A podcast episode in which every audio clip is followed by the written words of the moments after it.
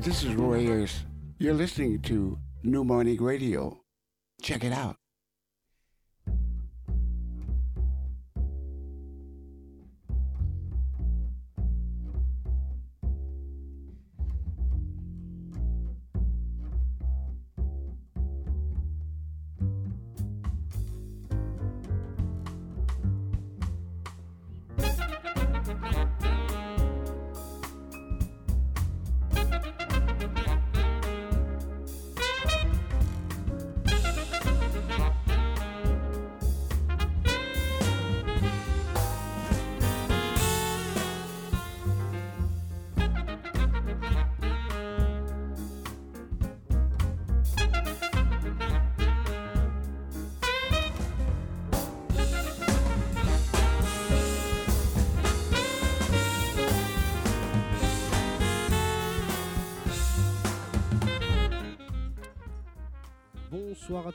De New Morning Radio. Nous sommes sur Soundcheck, il est 19h30, passé quelques minutes. Vous êtes avec Belkacem Méziane, je vais vous présenter cette émission ce soir. Nous accueillons toujours dans le cadre du festival All Stars, qui n'est pas terminé encore, le grand, grand, grand organiste Lonnie Smith, Dr Lonnie Smith. Euh, plus précisément, il est sur cette scène en train de terminer sa balance, donc comme euh, d'habitude, vous en tout cas ceux qui, ont l'habitude d'écouter, vous savez qu'on on- on commence de, toute- façon l'émission et qu'on va vous passer quelques morceaux. Alors ce soir, on va bien sûr, comme d'habitude, faire un, focus sur euh, sa carrière, sur sa grande carrière, puisqu'il a euh, une bonne quarantaine, cinquantaine d'années même maintenant de, carrière, avec pas mal d'albums, avec pas mal de participations avec d'autres artistes. Mais on va aussi euh, essayer de comprendre un petit peu dans quelle tradition il se situe, euh, celle de l'orgue. Alors pas seulement l'orgue à monde B3, mais l'orgue en général, l'orgue jazz. Euh, on va parler justement de cette longue tradition. Bien sûr que le, Hammond B3 est central dans cette grande, grande, grande euh, histoire. Moi, ce que je vous propose, c'est comme d'habitude d'écouter. Alors, il vient de sortir un album. Il s'appelle Evolution et il retrouve son label d'adoption, c'est le label Blue Note. Il le retrouve pour son nouvel album. Donc, on va écouter un extrait de cet album qui s'appelle Evolution. Et ce morceau est un, standard de Thelonious Monk qui s'appelle Straight No Chaser. On y va tout de suite.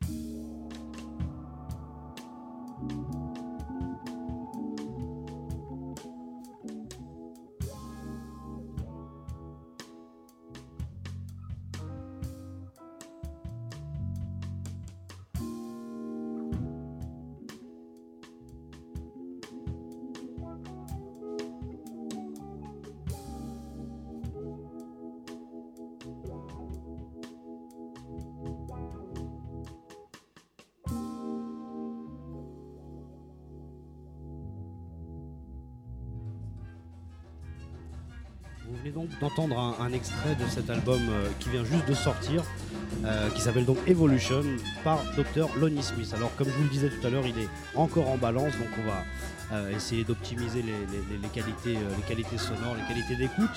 Donc comme je vous le disais tout à l'heure, cet album vient de sortir et c'est ce qu'il vient de nous présenter sur cette scène. Et ce soir, le concert sera euh, diffusé. Donc euh, si vous avez la possibilité, en tout cas, de continuer à écouter New Morning Radio après l'émission Soundcheck, euh, vous pourrez témoigner justement de la, de la fraîcheur et de la grande jeunesse de ce monsieur qui a plus de 70 ans maintenant et qui théoriquement devrait venir répondre à quelques questions sur autour de cette table. Un monsieur extrêmement gentil qui voilà, qui, comme je vous le dis, termine cette balance. Alors, euh, ce que je vous disais tout à l'heure, c'est qu'on essaye aussi euh, dans nos émissions d'aller un petit peu plus loin que la présentation de l'artiste. Euh, pour continuer à laisser les balances se terminer, je vous propose un extrait d'un monsieur qui s'appelle Wild Bill Davis, qui est un organiste. Et juste après ce morceau, je vous explique pourquoi je vous fais écouter ça. Wild Bill Davis, on y va tout de suite.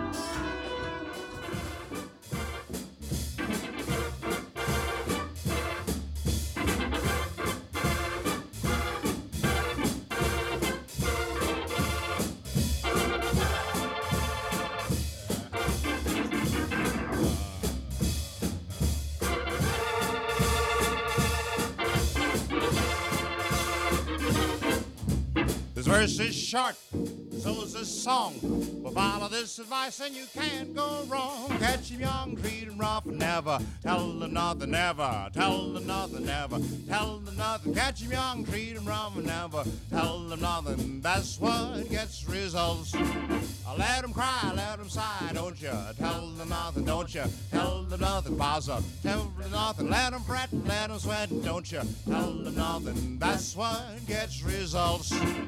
If you find you're having trouble keeping gals within your reach, and you can fix this on the double, just practice what you preach. Catch them young, treat them rough, and never tell them nothing, never tell them nothing, never tell them nothing. Catch them young, treat them rough, and never tell them nothing. That's what gets results.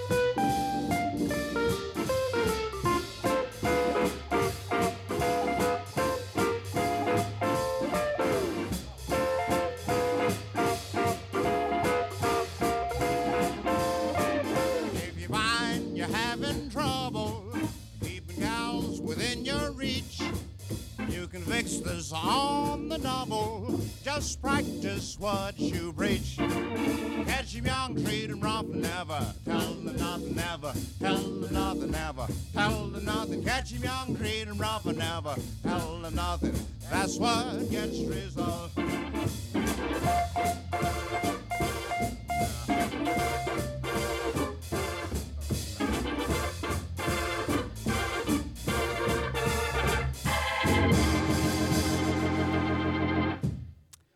Bill Davis dans un morceau qui date de 51 euh, qui s'appelle Catch M Young. Enfin un titre encore un petit peu plus long que ça on va, on va garder ce titre là donc comme je vous disais les balances continuent.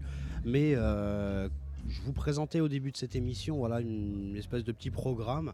Et euh, l'orgue alors quelques, quelques mois, on avait reçu un, vibraphoniste qui s'appelait Roy Ayers, qui va revenir d'ailleurs, hein, euh, dans pas très longtemps dans cette illustre salle et toujours dans le festival All Stars. hein, N'hésitez pas à regarder les dates. Euh, ce- cet instrument, le vibraphone, est un instru- un instrument assez rare. En tout cas, il y a un petit peu moins de représentants forcément que le saxophone, le piano ou la trompette. L'orgue euh, est dans la même catégorie. C'est un instrument qui n'est pas forcément énormément représenté et c'est quand même une tradition assez, euh, assez particulière euh, qui a euh, débuté, on va dire, dans les années 30 à peu près, avec un monsieur qui s'appelle Fats Waller. Alors Fats Waller n'est pas forcément connu pour l'orgue, a priori, il est connu surtout pour être un grand pianiste influent, extrêmement influent.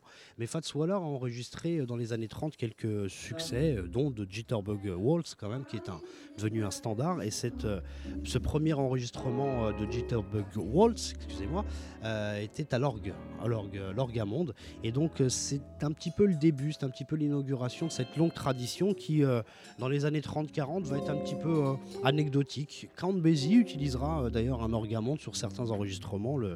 Le, batteur Joe Jones euh, disait souvent que bah, c'était pas toujours euh, exceptionnel, mais parce qu'en plus son, son orgamonde était assez, euh, assez défectueux, il fallait lui mettre des coups de pied pour qu'il puisse fonctionner. Mais en tout cas, sous, les, euh, sous la tutelle plus ou moins de, de Fats Waller, a, a, insufflé, intégré quelques, quelques sonorités d'orgue dans, dans sa musique swing des années 30-40. Mais réellement, c'est avec Wild Bill Davis qu'on vient d'entendre que cette grosse tradition va commencer à exploser. Alors ce monsieur était pianiste, il a travaillé avec euh, Louis Jordan, un grand du, rhythm and blues à l'époque, un grand saxophoniste de rhythm and blues. Et c'est lui qui a euh, réellement donné cette, euh, cette importance à cet instrument. Alors cet instrument est assez particulier puisqu'il y a énormément de sonorités. Alors la grosse particularité de l'orgue Hammond, c'est de pouvoir jouer les basses avec les pieds. Donc on a une, on va dire une indépendance entre les mains et les pieds. Donc les basses sont jouées avec les pieds, les accords. Alors là vous entendez alors je préfère couper mon propos et laisser les balances tourner. Comme ça, vous avez au moins un aperçu de ce qui se passe sur scène. Je vous laisse.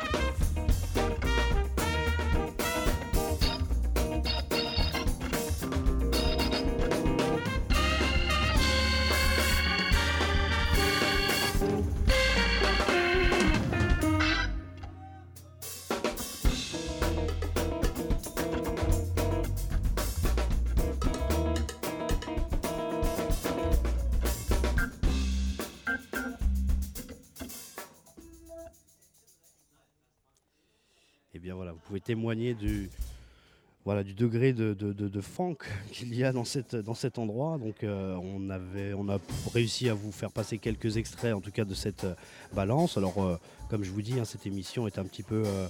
on va dire on la fait toujours en direct, donc on, profite aussi de la, de, des aléas ou en tout cas du plaisir du direct. Donc Lonnie Smith est toujours sur cette scène avec ses musiciens en train de régler son son pour un concert qui à mon avis, depuis tout à l'heure, avec ce qu'on ce qu'on entend là autour de moi, je pense que ça devrait euh, vous plaire. Et comme je vous le disais tout à l'heure, ce concert est diffusé sur New Morning Radio, donc restez euh, connectés après l'émission Soundcheck. Euh, je vous parlais juste avant de, de l'orgamon de Wild Bill Davis. Alors c'est un monsieur, comme je vous le disais, qui a fait énormément avancer cet instrument. Et comme je vous parlais un petit peu des techniques, on joue donc les basses avec les pieds. On a une possibilité ensuite de voilà, d'ouvrir énormément avec des, clapets.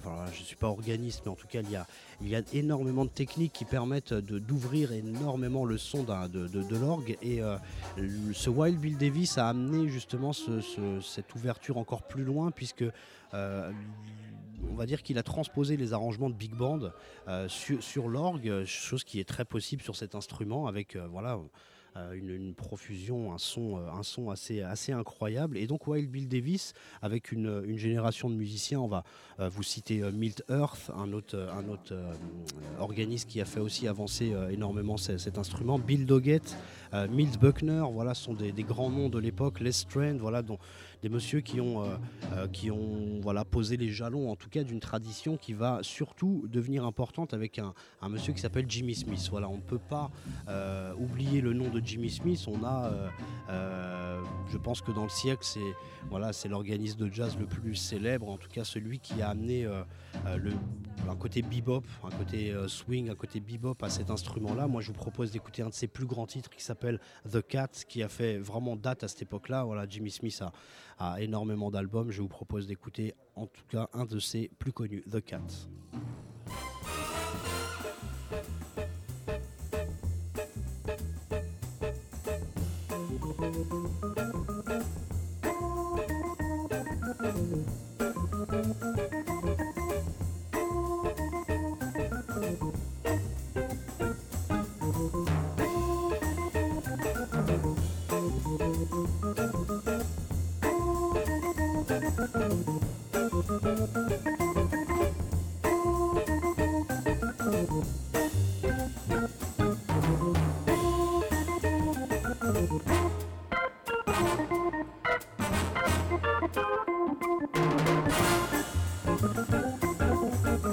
Thank you.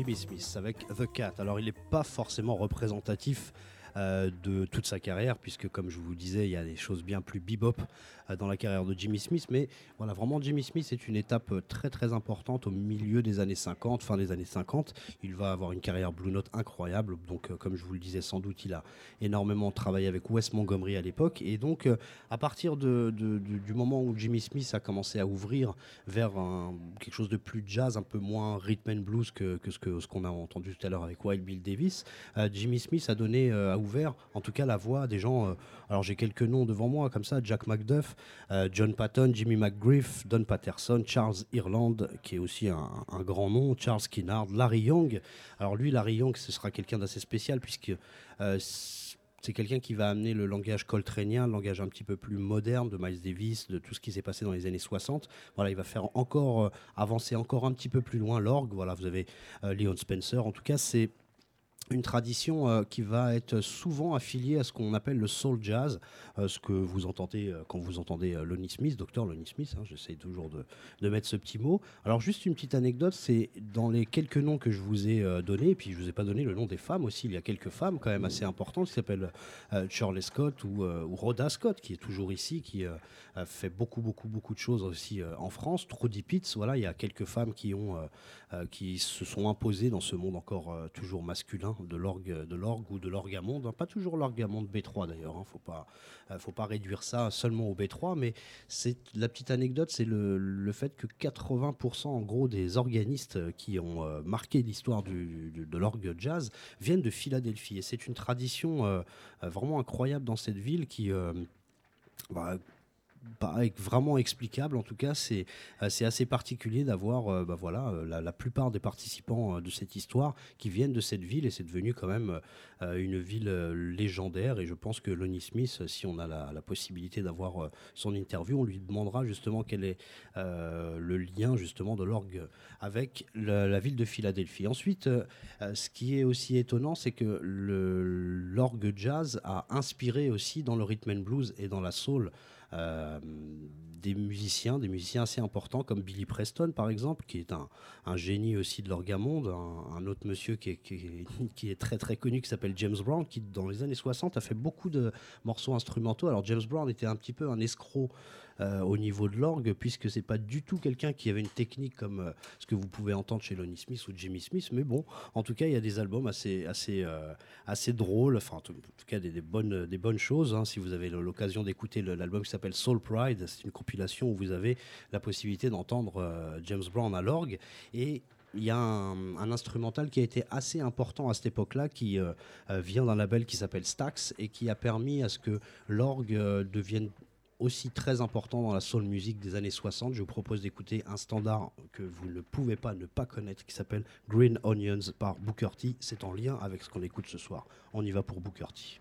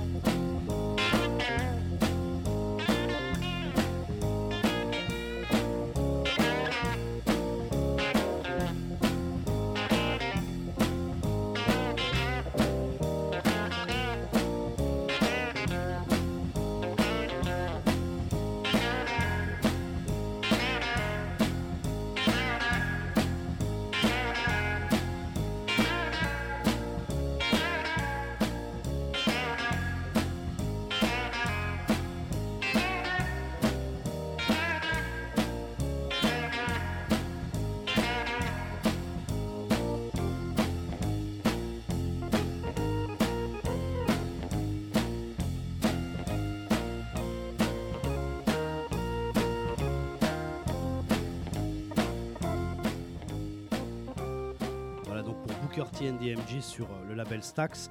Euh, on en parlait euh, avec monsieur Étienne Dupuis, d'ailleurs, que je n'ai toujours pas présenté, et monsieur Bruno Larzilière, qui sont toujours à mes côtés pour la technique et ma sécurité. Ça, ça te fait toujours, ça, fait toujours rire l'assistance, mais en tout cas, cet instrumental, voilà, c'est aussi pour vous dire que voilà, l'orgue n'est pas resté seulement dans le, dans le, dans le jazz, il a voilà, favorisé aussi quelques carrières. Particulièrement chez Stax et dans la, dans la soul sudiste, comme on l'appelle. Et, il y a aussi dans le, dans le rock Euh, quelques groupes quand même qui ont été euh, assez importants, comme Deep Purple avec un monsieur qui s'appelle John Lord, un monsieur qui s'appelle Raymond, Raymond Zarek chez les Doors. Euh, Il y a un monsieur qui est mort il n'y a pas très longtemps qui s'appelait Keith Emerson, qui était du groupe Emerson, Lake and Palmer. Et donc on a aussi dans le rock une, une importance de l'orgue, en tout cas dans le rock psychédélique, le rock de, la fin des années 60, début des années 70. Et alors là, il y a on va dire une influence un petit peu différente. C'est euh, sont des musiciens qui ont un background, comme on dit, un passé euh, assez classique, qui euh, connaissent bien le baroque, qui connaissent bien la musique de Bach et qui ont euh, apporté des, des, colorations, des sonorités assez euh, assez particulières. Et vraiment, c'est intéressant aussi d'aller voir euh, bah voilà, dans la soul, dans le jazz, dans le, dans le rock, pardon, euh, ce qui s'est fait en dehors du, du, jazz. Mais revenons au, au jazz. Euh, cet instrument, voilà, il a été au centre, on va dire, d'une formation. Voilà, une formation assez type qui a été assez légendaire dans les années 60, surtout autour de, Blue Note, du label Blue Note, autour de musiciens comme Grant Green, comme, comme Wes Montgomery, qui étaient des guitaristes. On avait ce qu'on appelle l'organe trio, l'organe quartet.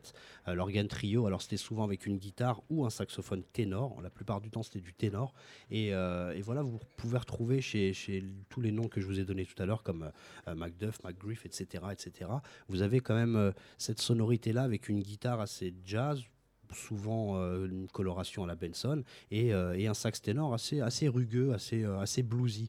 Et vous avez des, saxophonistes comme Illinois Jacquet, comme Eddie Lockjaw Davis, vous avez Arnett Cobb, Johnny Hodges et encore plein d'autres qui ont participé justement à cette, on va dire que l'orgue était euh, donné une sonorité très gospel, très. Euh, on est dans des, années hard bop, on est dans des années où euh, les droits civiques sont très importants, on est dans des années où la communauté noire essaye de récupérer un petit peu un petit peu de dignité, on va dire ça assez rapidement, et le rapprochement avec la musique d'église, avec le blues, avec les, les musiques un petit peu moins entre guillemets savantes que le jazz euh, ont influencé toute cette, toute cette école. Et donc, euh, voilà, replongez-vous un petit peu chez Blue Note, chez Prestige aussi, Prestige Records, où vous aviez euh, voilà, des, des, musiciens comme Idriss Mohamed ou, ou d'autres qui faisaient appel aussi à des organistes. Donc, toute cette période-là, on a, euh, on a un, gros, euh, voilà, un gros répertoire. Et pendant les années 70, avec l'arrivée des claviers comme le Moog, le Fender Rhodes, l'orgue a perdu un petit peu de son influence.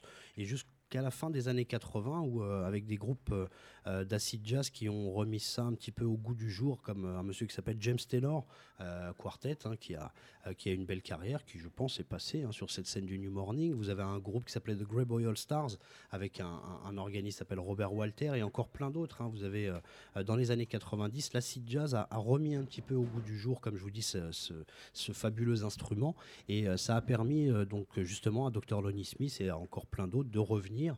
Et dans le on va dire dans l'idiome un petit peu plus jazz, purement jazz, il y a deux, deux personnes que j'aimerais citer aussi qui sont Joey De Francesco et Larry Goldings qui eux avec un langage très bebop et très moderne, ont réussi à, se faire des noms autour de Michael Brecker et encore plein d'autres. Donc euh, voilà, vous avez une, longue tradition de, de, de l'orgamonde. Nous en France, on a Eddie Louise quand même, on a Emmanuel Bex, on a euh, voilà un petit cocorico quand même. Hein. Il faut citer aussi euh, les quelques musiciens français qui ont permis à cet instrument d'être bah, voilà, d'être mentionné. En tout cas, voilà, je vous propose de continuer en tout cas avec un, extrait musical et puis je vous en reparle juste après. Euh, on était à Booker T tout à l'heure, on va écouter maintenant George Benson et vous allez comprendre pourquoi on écoute ça.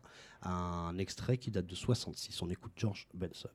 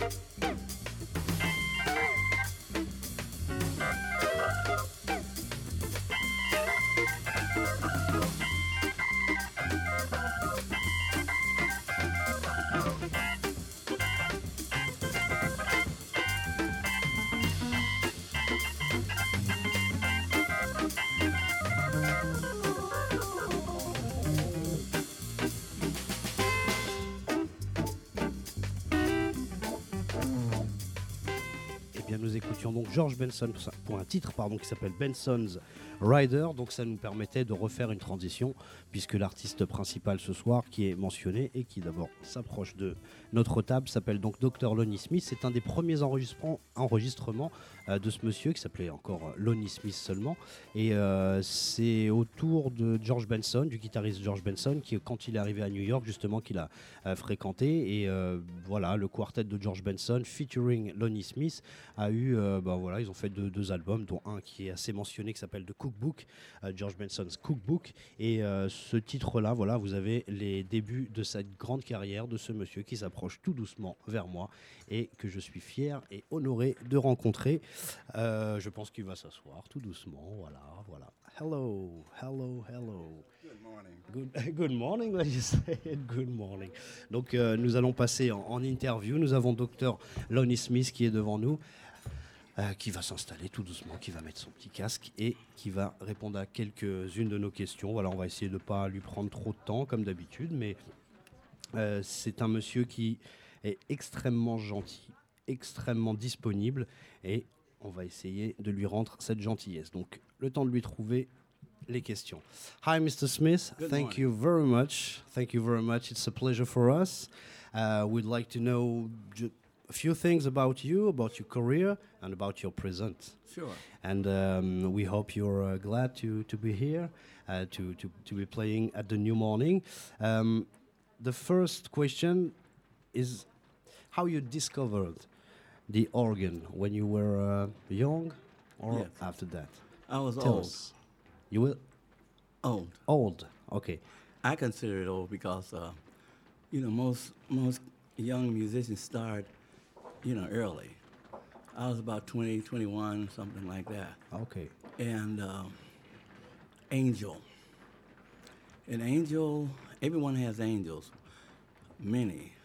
And uh, this particular angel was, uh, he owned a music store. His name was Art Cabrera. And it was a small music store. He didn't sell organs or anything like that, accordions, and you know. So I used to go sit in the store every day to closing time. So uh, one day he asked me, he says, Son, can I ask you a question? I said, Yes, sir. He says, Why do you come in every day and sit to closing time? I looked at him in his eyes. I said, Sir, if I had an instrument, I could learn how to play it. If I could learn how to play it, I could work and I could make a living. Hmm. So I went on about my business. Went in there the next day, the next day. One day, he closed the store up and he said, Come with me. He took me in the back, opened the door to his home, and there was an extension of my body. It's like heaven. With the sunrise, it hit up on me. You could hear the voices. The light hit me in the, the organ. And he says to me, he says, if you can get this out of here, it's yours. Right. And it cost thousands of dollars then. So uh, my brothers and I got the organ out. It was snowing real bad. And I was outside holding the organ like this. And Mr. Cabrera, he watched my whole career. He passed about a year and a half ago. All the wars and things, he was, he watched the whole thing. I made him proud, but he made me even prouder. Because I didn't have the money to get an organ. I didn't even know that I was going to play the organ. But I could see it. I visualized it. Because it's an extension of me. The organ is an extension. It's part of me. Okay.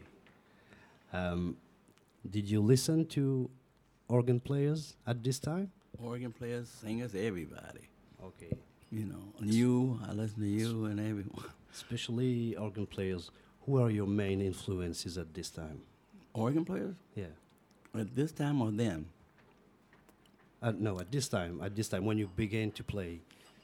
Well, when I first began, it was Wild Bill Davis, Milt Buckner, you know, people like that. Uh, uh, Fats Waller and everybody, they played organ. And then uh, Jimmy Smith changed the game. that was it. And um, I was in. I was in all the way. Okay, were um, were you influenced by um, church music? I sing church music, gospel music, Yeah. but didn't play. I didn't play till late. Okay. You know, I was in my 20s. uh, Yeah. So, but I used to have to go to church every day. You know, and I sung for the choir and things like that, but I didn't play an instrument. Okay. You didn't play any instrument before uh, the organ? Well, I tried in school. I had trumpet and tuba and all that stuff. I'm glad I didn't stay with that in the service. I'm glad I didn't stick with that. Okay. And um, after that, when the organ began to, to, to become famous in the 60s, a lot of people came from Philadelphia. Can you explain Mm. why Jimmy Smith, Charles Earland? Do you have an explanation, or maybe not? No, No. because I'm I'm from New York, so You're from New York, so it's a different place. okay. But um, I don't know. I have no idea because during that time, a little bit before that, it was pianos used to have some of them used to have a little organo type thing. You you put the keyboard on the side of the piano. Cause most organists were pianists before, but I was an organist. I started on the organ. So they would put this little thing up in there, get an organ sound, and they play the piano. But the organ is, it has everything. You're the bassist, you're the orchestra, you're the soloist, you, you have it right there. You play all the elements of the earth. All right. And that's the way I, I feel it and I hear it. It's like electricity that goes through my body. It's like fire. It touches me, it touches my soul. And it goes through me. Like you said, an extension of your body. Extension. Of your body. All right. Next question. Um, you you met George Benson. Who was that? Who's that? Or um, somebody who played uh, trumpet? Yes, that's it. That's it. He used to play with um, a young fellow by the name of Jack McDuff. Yeah. Brother Jack McDuff. Who were who were uh, organ right, organist. That's where I met George. Because he would come through town and he played with Jack. My brothers and I would go and listen to him. We say that, boy, that guitar player, he's something. He was killing. Could you imagine? He was young and killing like that. We know that. Now, um, the people said, Jack, let him play in my hometown. I knew Jack. I met him. So I went on stage and played. George said, hey, man, let's get a group. So he had my number. Now, I took off and went another direction. I left my brothers and I went to Ohio. Another agent, he was another angel, James Sibley. That's when I started playing with uh, Sammy Bryant Group, and we used to play behind a lot of Motown groups. You played with Motown? When they, they would come through town, like Dionne Ward, Gladys Knight, The Impression, all of them. And uh, I, I'm I sorry. didn't see that. You had it covered. I thought I had it covered. but uh, I used to play all of that. And the group, we used to travel through uh, New York and all the other little places. And we used to play at Small's Paradise. That was in New York. You ever heard of Wilt the Stilt Chamberlain?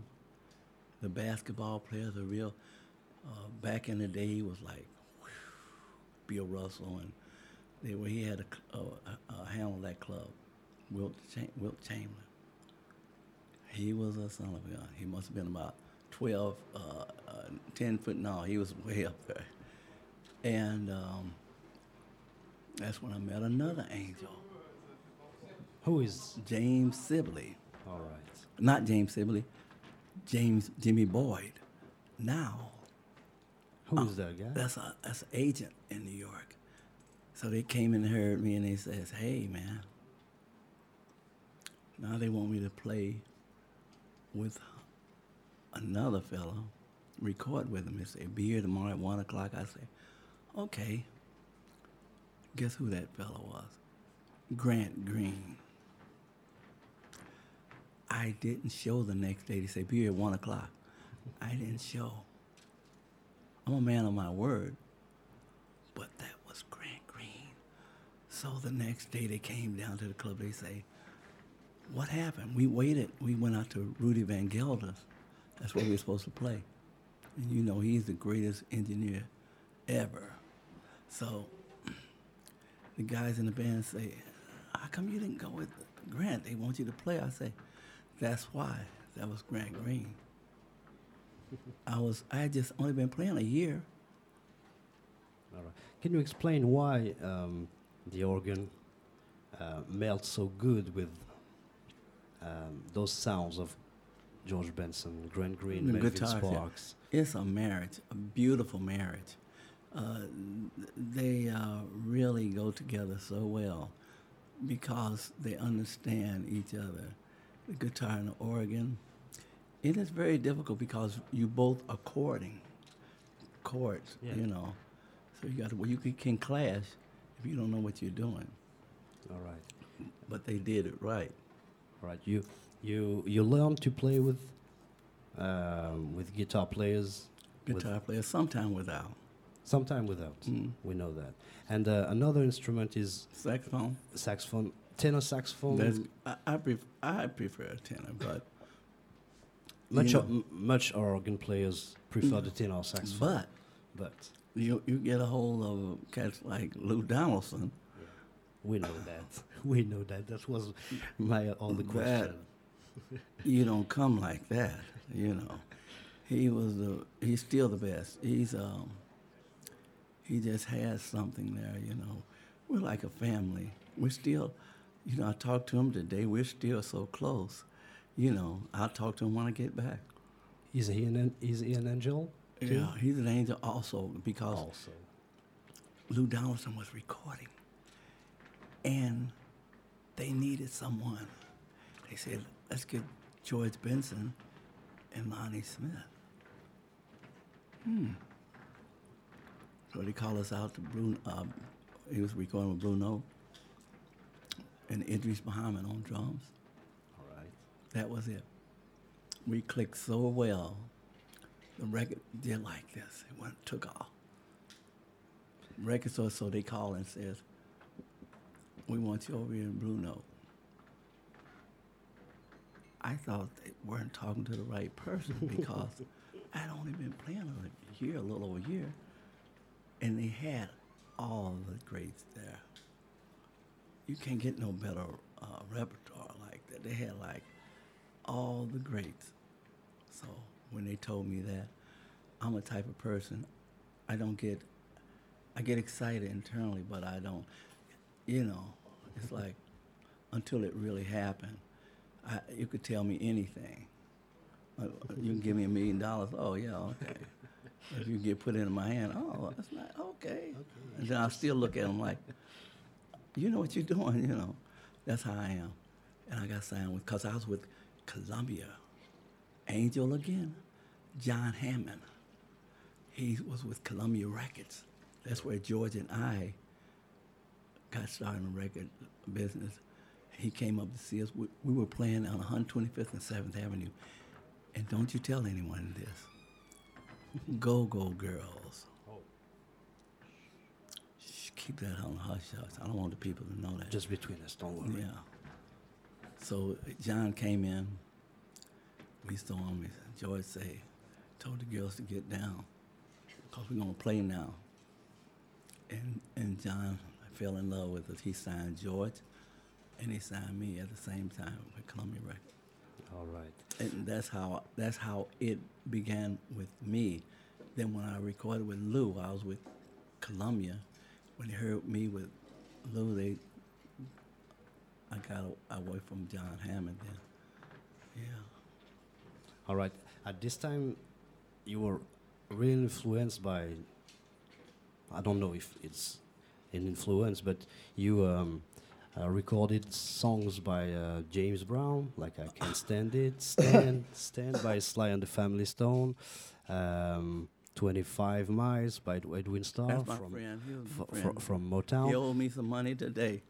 Okay, tell us about this period where, um, Those kind of songs. yeah, those kind of songs and um, the way that uh, straight, straight, very straight jazz players considered uh, this kind of of music. How That was describe us, that please? was strange, because I had been playing behind a lot of uh, the Motown groups and songs like that. So uh, when George and I, if, you notice, we played 25 miles. Yeah. And I, I, I, I was goofing around on organ and stuff. We, so we played it. It's like I had been in that background. You see, gospel to To that blues, yeah. and jazz. I love jazz always. So I play songs because I love them. I don't play a song to make a hit. I'm not thinking of that. What about how do I feel about that song? and that, that excites me. If it's country and western, if it's uh, uh, uh, blues, if it's if it's rap, is it if it's if it feels good All right. then I'm satisfied. Not saying like, you're gonna play that song, you know. Why are you playing that song? I don't worry about that. You I enjoy because they're they're just as important as we are. Jazz players, we're no better than anyone else. because we have to come from somewhere. You know, classical players, some of them change to jazz. It's okay, because they bring something else to the music. And that's the beauty in it. You know, so I when I hear a song, it could be uh, country and western, it could be polka. Oh, I love that song. You know, when I play it, oh, he said, why is he playing that song? Well, feel it. You know. Is it is it why you played a, a tribute to Jimi Hendrix? Oh, Long- long- yeah, I did after- that too. uh, yeah, long after that. Jimi Hendrix, uh, John Coltrane. Uh, I did what I did one also for what's this young fella's name? Beck. Beck. Yeah. Yeah. Tribute to Beck.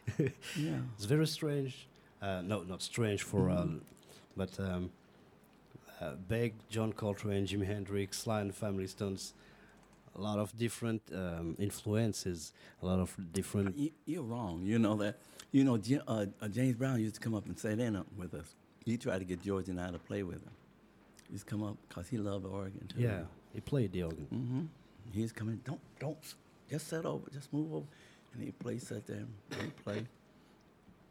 Uh, in the 70s, uh, after the long period in Blue Note Records and Kudu Records, Hmm. uh, you began to touch the, the Fender Rhodes, to, to play uh, other instruments, and to put back uh, the, the organ. Was it. Uh, I just wanted to hear something different.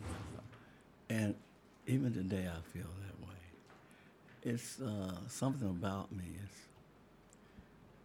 um, I don't want to hear myself all the time. Anyway, like when guys play with me, they can play. I want them to play because I didn't hire them just to back me up so it make me look good right. they have a story to tell also. And that's how people hear about them. If I hold and tie their hands, you'll never hear them. And that's not the way. You know, they have something to say too.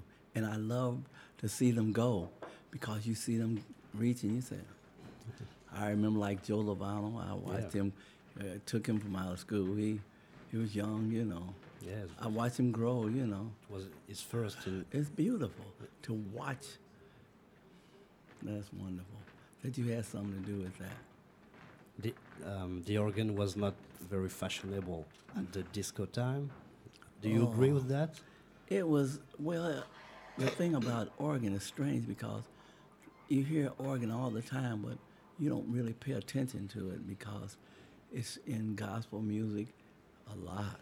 It's in country and western a lot.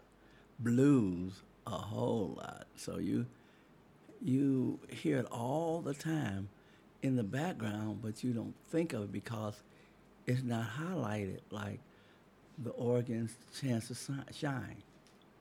but they're in the making the the the, uh, the band sound fuller, bigger. Right. So that's what happens with the organ, and it, it always considered uh, like that piano. You know, what it's like when you hear the organ, you think of they just background, or they for just church or just no. It has so much to say. So much to say, right? Um, few questions about the not the present. The in the nineties, a lot of bands began to sample your music or take um, recorded your music or your kind of music, uh, like um, a style we call uh, the acid jazz, Yeah. and they revived uh, the the the fashion. They revived the the, the organ. Did we didn't think of it. We didn't even think.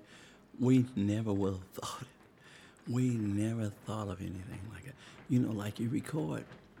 You know, you ask most of us. We don't have. Well, I don't have a lot, and I'm quite sure um, Pharaoh don't have a lot of albums that we've done back in the day. We never thought that that would things like that would happen.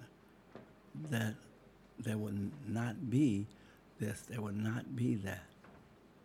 We never thought that. So, like, if you go to my house and look, and you say, "You remember that album that you did?" So I couldn't find out.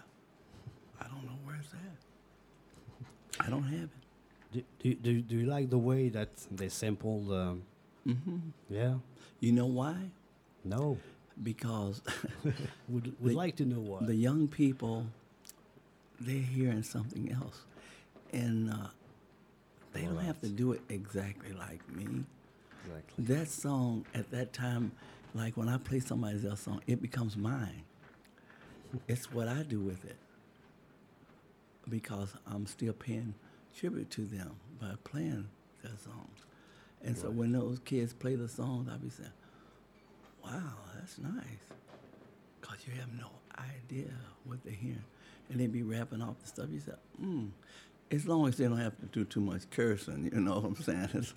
Because I don't, I don't believe in that, you know. And, and belittling people, women and things, I don't. That's not my style, you know. Alright. But but as far as sampling music, I like what they're doing with it All right. because just rap. Because I think of back in the day when you was in the service and things, sound off, sound off. You ever heard that? Jody's got your girl and gone. Sound off. One, two, three, four. Remember that? Yeah. They was rapping and things, and then you had Lou Rawls and, Ron- and Johnny. Back, at- yeah, that's right, John Tell. Johnny Tell. They were rapping then. Yeah. And what's that? What's that young lady name? What's her name? Uh, Dionne, Wa- not Dionne Uh, Diana Ross, right? Nana Bonana, mm, fee five four fana. Uh-huh. Well, the rapping that, and and Don't remember that. oh, Rap was it was it was Lou Rawls, everybody. Joe Tex, give me that little skinny woman. Yeah, that, exactly. that little song they were. James Brown. bro- Yes. So rapping now, now when you you rapping, you're thinking basically with the, more of the beat, it's than the actual music. You know, they concentrating on that more so. all right. A few questions about the the present and now the the new band Mm-hmm. and the new album. Mhm. Just to let you let you go to to to, to your show. So uh, you have a new band, young people. Um, did they did they know your music before they were working with you? I raised the kids. You raised they the were kids. babies when I just want to make sure they knew the music. Oh, your, No. your baby too. No, all all the young fellas, they're like, to me, they're like my uh, kids. You know, they're my, you know, nephews, grandchildren, sons, and I love them so much. You know, but uh, they know the music. All right. Do do they play with you um, uh, for a long time? uh, well, Or uh, Uh, not the horn player. They live in Europe, but we play together with uh, a big orchestra, Okay, 18, right. 19 piece orchestra, All right. And And you select, you pick up. I wish I had an album. I know, I know he didn't bring one, and I didn't, but uh, it is so beautiful. But uh, so you know, if I'm coming over here, I need it because um, my other horn players weren't available then. So, All and, right. and my drummers with me, uh, Joe Dyson Okay. and uh, Jonathan Kreisberg. Okay, the, the guitar Uh, player. Yeah. Oh, they're a son of a gun. And I enjoy them so much because they got a lot to give. A lot to give, and the, uh, the people will definitely love them. And you got Jan on um, trumpet and uh, Gideon on uh, saxophone. And they are they're young guys, but jeez. Do they do they push you to, to the uh, limits? I think I pushed them to the limit. you you push them, and they- Well, do they push you to the Well, limits? th- what happens, they don't believe I got that much energy to use. Well, you see when I play, you say, yeah. how old is he? You know, it's not like, No. we we have heard we have heard in the in the No, sound check. no, no, no, no, no, no, no, you, no, no, it gets worse. It gets worse. All right. it gets worse. No, but uh, they also take me to the limits too Oh. because that's what it's about. I want to go somewhere else. All take right. me there. Let's go. Uh, this is a Blue Note album, Mm-hmm. Evolution. Evolution. Um, more than 40 years after the um, the great. 45 years, yeah. Oh, for 40 years? Uh, no. 45 years. Fo- I think, yeah. 45 years. Okay. I'm not Uh, even that old. How how came this uh, this new uh, this new contract? You can say like Mhm. that. How came um, the way that you uh, have signed with Blue Well, Note? well, Don Was. Don Was okay. The producer. He, yeah, see, he goes back okay. itself because he, he's also a musician. yeah. It's a bass yeah, player. Yeah, bass player. All right. And so he knew about me too because I used to play through uh, all those Blue Note things. I used to play through uh, Detroit and all those places back years ago. And, you know, some of the guys would come over and sit in, you know, like uh, uh, James Jamerson and all them, you know, the cats from Motown, you know. All right. uh, Edwin Starr, all of them would come over, you know. And what's his name? Uh, some of this, uh, uh, what is that? What's their name? Uh, come on, help me out. I don't know. Oh, yes, you, yes, you do. Temptation, Temptation. David Ruffin, and all of David them used Ru- come by. Yeah, so it was, so they knew. You know, so it was back. It was a lot of fun then. All right. But he, they were doing a concert, and I was on a concert, and that's how it happened. Okay. So he's responsible, definitely responsible for that. Okay. And uh, believe me, Are you glad? uh, oh yeah, oh for sure. Because you know why? because he understands the music, and that he's a real great producer.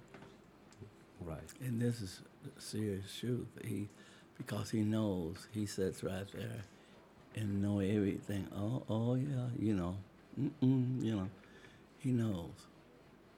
You know, this is a, a great marriage, and it's it's like a family that's never. is he an angel to you? yeah, for he's you? an angel. Yeah, He's an angel too. he's another angel. Your life is full of angels. Full of angels. Full of He's angels. definitely an angel. Okay, thank you very much, Mr. Lonnie Smith. We're gonna follow this show. We are we are glad to have you on this uh, on this stage tonight, you. Thank on you. this uh, festival.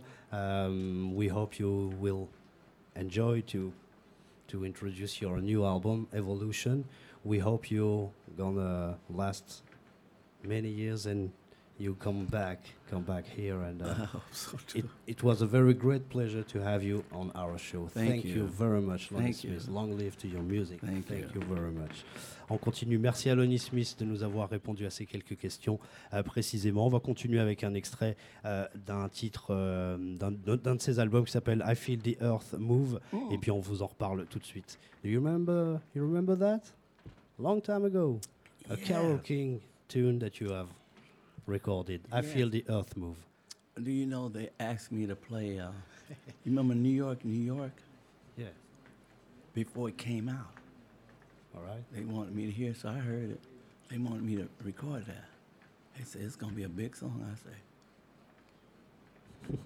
I didn't record. And they said, oh, All right. Great song. It's a great, great mm-hmm. song and great interpretation. Mm-hmm. Thank you very much, Mr. Thank you. Smith. Enjoy I feel the earth move now. Thank you. You will feel it.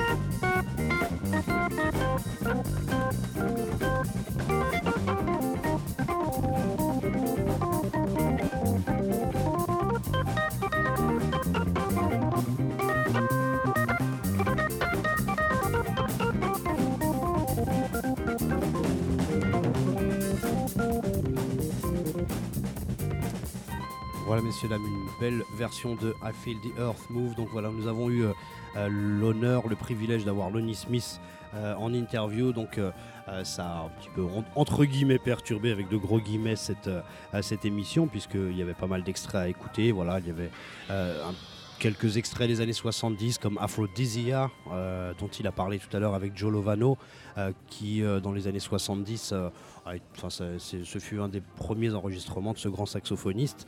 C'est une période, comme je lui demandais tout à l'heure, un petit peu plus électrique, où il a mis un petit peu l'orgue à monde de, côté. Ensuite, il y a eu pas mal d'albums qui sont arrivés euh, à la fin des années 70. On va dire que dans les années 80, le- Lonnie Smith a été plutôt un, collaborateur, quelqu'un qui a euh, travaillé avec d'autres organismes comme Jimmy McGriff et, encore plein d'autres musiciens. Mais c'est surtout dans les années 90-2000 euh, qu'il reviendra. Et puis voilà, il y a, différents, différents labels qui l'ont qui l'ont contacté. Comme je lui demandais tout à l'heure aussi, pour ceux qui ont suivi cette interview, il y a eu un, regain d'intérêt pour, pour cet instrument-là autour de, de l'acid jazz, autour de, de l'utilisation des samples.